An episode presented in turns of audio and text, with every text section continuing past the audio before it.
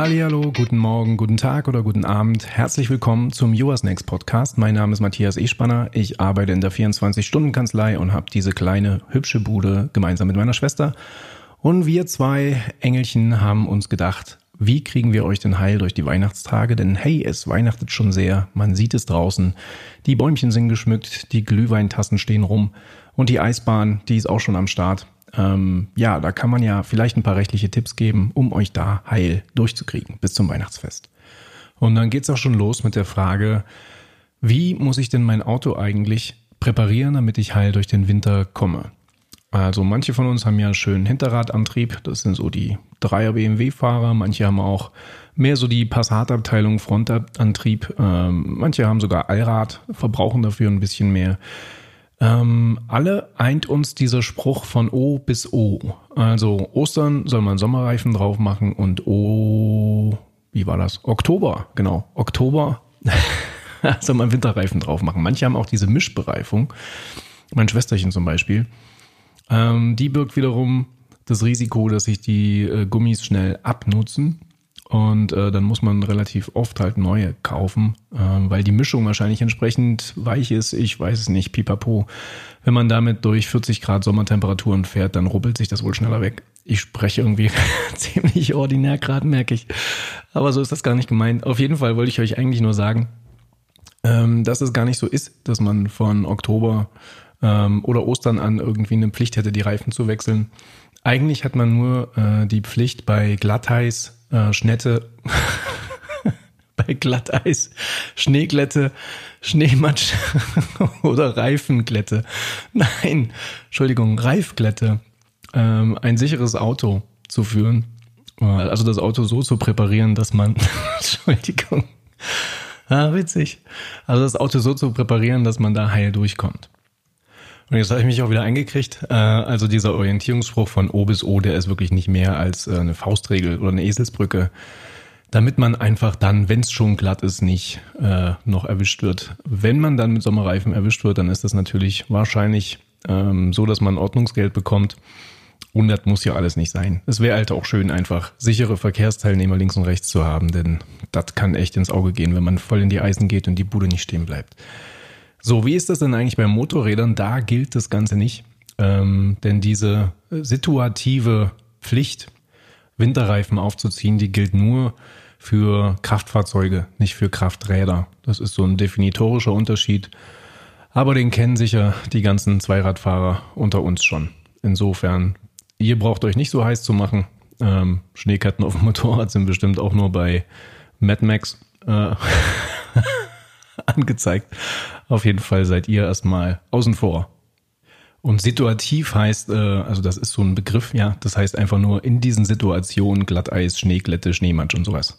Ja, also dieses Juristendeutsch wollen wir ja weglassen, aber ich habe ja gerade auch nur aus der STVO vorgelesen. So, und jetzt habe ich auch schon den ersten Glühwein gezischt. Ähm, Weihnachtsfeier war ja schon, war auch sehr schön. Weimar hat einen echt schönen Weihnachtsmarkt dieses Jahr. Erfurter Weihnachtsmarkt ist natürlich auch ganz cool. So, und da stellt sich natürlich immer die Frage, ey, wie ist denn das mit diesen Glühweintassen? Da ist ja dann auch der Erfurter Dom drauf gedruckt oder irgendein anderes schönes Motiv. Die könnte man ja auch einfach mal schön mitgehen lassen. Außerdem habe ich also sowieso, glaube ich, einen Euro oder zwei ähm, schon als Pfand bezahlt.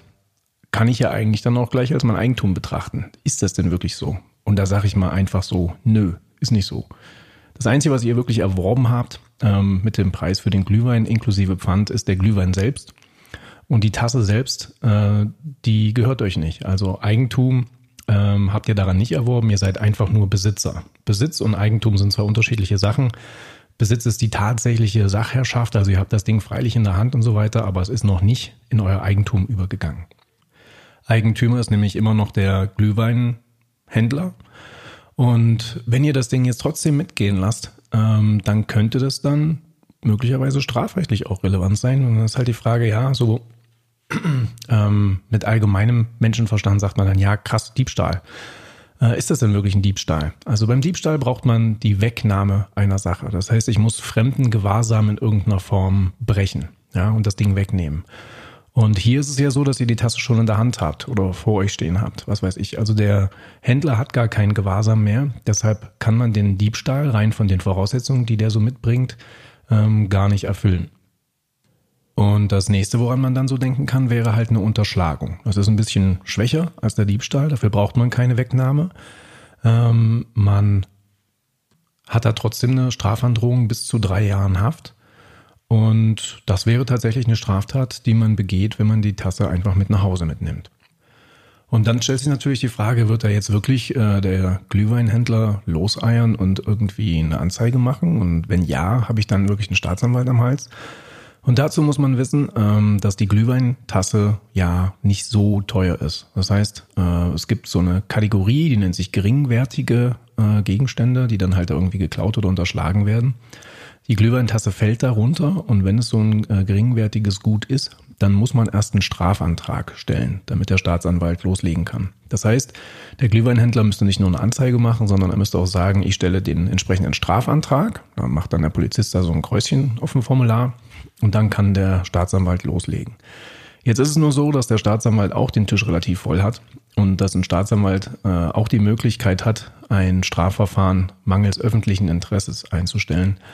Und ganz ehrlich, am Ende vom Lied ist nach meiner Erfahrung aber jedenfalls dann, wenn es jetzt nicht irgendwie ein Panzerknacker war, der jetzt schon zum hundertsten Mal sowas gemacht hat, ist es am Ende vom Lied dann meistens so, dass das öffentliche Interesse verneint wird. Und dann wird das Ganze im Sande versickern und ja, das heißt nicht, dass ich es mega toll finde, wenn die Leute die äh, Glühweintassen rippen äh, und denken, durch den Pfand würde das dann irgendwie entschädigt werden. Ähm, klar erhebt der Glühweinhändler nicht umsonst den Pfand. Das soll eigentlich dazu motivieren, das zurückzugeben. Aber das Ganze wäre jetzt nicht hochkriminell, aber auf jeden Fall strafbar. Also lasst es einfach bleiben. Ja, ihr könnt ja auch sagen, hier, ähm, wie viel willst du denn haben? Keine Ahnung, lege ich noch zwei Euro drauf. Darf ich die Tasse dann mitnehmen? Das wäre ein feiner Zug. Und dann sind alle im grünen Bereich. Jo, das war die äh, Glühwein-Action. Und dann habe ich tatsächlich in der Kanzlei auch die Frage bekommen, Sag mal, wie ist das denn jetzt mit den Weihnachtstagen und so weiter? Was ist denn da jetzt Feiertag? Wo muss ich jetzt Urlaub nehmen? Wie, wo, was? So. Und da ist einfach die Antwort, dass Feiertage wirklich nur der 25. und der 26. Dezember sind. Ähm, sowie der Neujahrstag, der 1.1., der ist auch ein offizieller gesetzlicher Feiertag. Und die Tage drumherum, also Weihnachten, der 24., Heiligabend, äh, aber auch Silvester, der 31.12., das sind keine Feiertage. So, und dann sind natürlich im Umkehrschluss diese beiden Tage ganz normale Arbeitstage. Ja, das heißt, wenn ich da nicht auf Arbeit möchte, dann muss ich Urlaub nehmen, ja, Urlaubstag. Und man kann sich das so merken, also jedenfalls dann, wenn es ein Werktag ist. Ja, wenn es Sonntag ist, natürlich nicht. Aber wenn jetzt, kann man sich übrigens gut merken, äh, der Dienstag Heiligabend ist, dann ist Silvester auch immer ein Dienstag. Ja, weil da genau sieben Tage dazwischen liegen. So. Jetzt haben halt manche äh, die Frage gehabt, wie ist denn das, reicht denn da ein halber Urlaubstag? Und ja, das ist wahrscheinlich weit verbreitete Praxis, sage ich mal, bei Arbeitgebern, dass man dann sagt, ja, dann nimm dir halt einen halben Urlaubstag und äh, am Silvesterabend nochmal einen halben äh, und dann ist quasi alles gut. Aber das Problem an der Sache ist, dass das Bundesurlaubsgesetz gar keine halben Urlaubstage kennt. Ja, also rein von der gesetzlichen Geschichte muss man dann tatsächlich eigentlich für jeden Tag einen kompletten Urlaubstag nehmen. Ähm, es gibt allerdings dann halt ja so Gepflogenheiten, sage ich mal. Also ein Arbeitgeber darf jetzt nicht die Leute, die keinen Urlaub ähm, genommen haben, mittags nach Hause schicken und den anderen äh, Armschweinen, die dann quasi einen Urlaubstag genommen haben, einen kompletten Urlaubstag abziehen.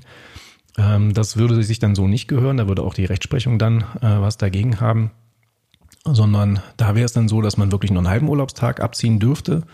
Das sagt jedenfalls die Rechtsprechung inzwischen. Wenn man aber die anderen Arbeitnehmer, sage ich mal, einen ganzen Heiligabend arbeiten lässt, was weiß ich, bis 16 Uhr oder so, und das gleiche bei Silvester auch macht, dann darf man den anderen Arbeitnehmern auch einen kompletten Urlaubstag abziehen.